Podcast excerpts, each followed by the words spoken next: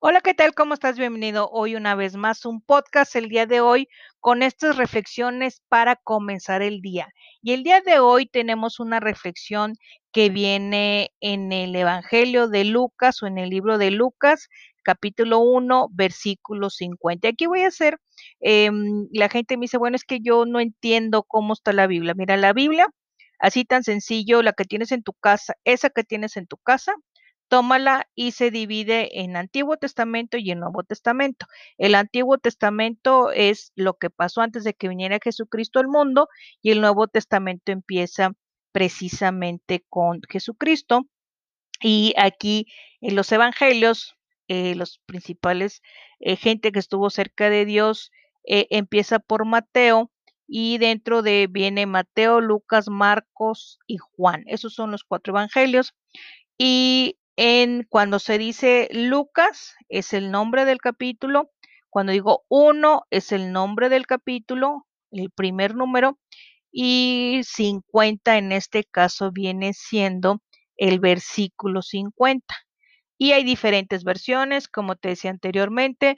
Dentro de esas eh, versiones está la Reina Viviente, digo la Reina Valera, la nueva traducción viviente, eh, Dios habla para todos, Dios nos habla hoy. Hay diferentes versiones, la latinoamericana, la que tú quieres exactamente lo mismo, pero si tú buscas en tu Biblia, en el capítulo de Lucas, que está en el Nuevo Testamento, en el capítulo 1 y en el versículo 50, dice esto. Dice, Él muestra misericordia de generación en generación a todos los que le temen. La gente dice, ay, no, pues es que temerle, eh, ay, es un Dios de miedo. No, temerle se refiere cuando tú lo respetas, cuando tú lo honras, eso es lo que se toma por temerle. Y aquí en la reflexión te dice, ¿cuál es la esencia del mensaje cristiano?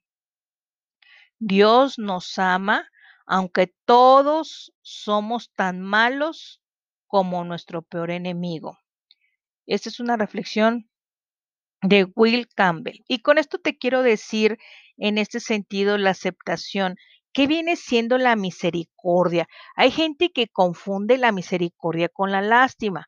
Y déjame decirte que la misericordia es la, disposición de compadecerse de los sufrimientos y de lo que le está pasando a las personas a gestas ajenas, perdón, a digo, a las personas ajenas. Y esta se manifiesta en ser amable, darle asistencia al necesitado, especialmente en el perdón y la reconciliación. Es más que un sentimiento de simpatía. En el cristianismo es uno de los principales atributos divinos. La misericordia también es un sentimiento de pena o compasión por quienes sufren y que te impulsa ayudarles o aliviarles. Y déjame que decirte que no hay que confundir la misericordia con la lástima. Y aquí te puedo decir que la lástima es un sentimiento menos vehemente y más pasajero que la compasión. Así que la palabra lástima no se deriva de un adjetivo aplicable al que se siente, sino al objeto que la provoca. Al contrario, sucede con la palabra compasión, que se deriva de alguien compasivo.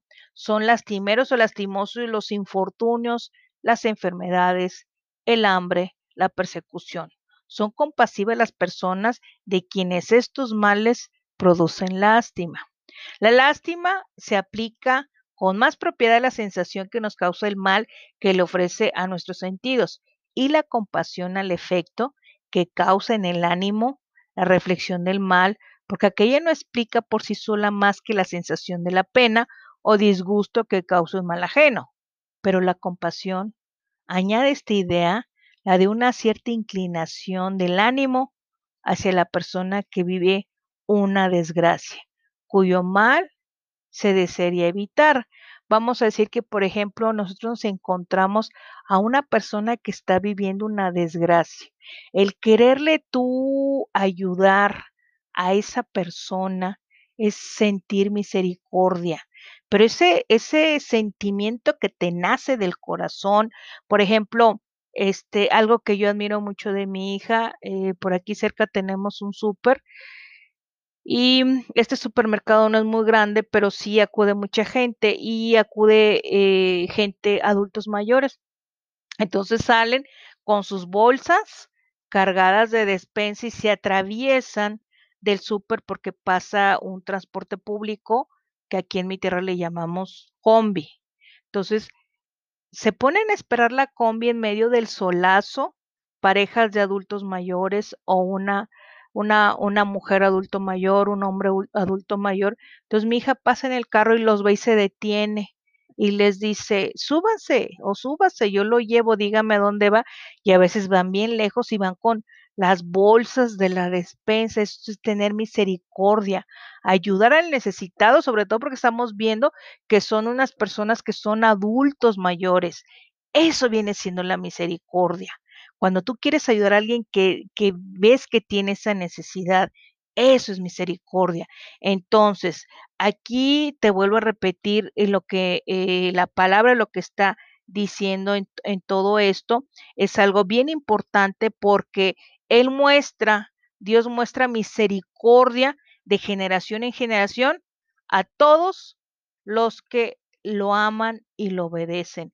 Entonces es cuando Dios tiene misericordia. Yo te puedo decir, y, de, de, esta situación que se está viviendo en el COVID, pues déjame decirte que yo ya conozco, tengo gente conocida que ha fallecido joven, que dices tú, híjole, pero cuando Dios tiene misericordia de ti, obviamente hay que guardar la sana distancia, hay que salir nada más lo que es necesario.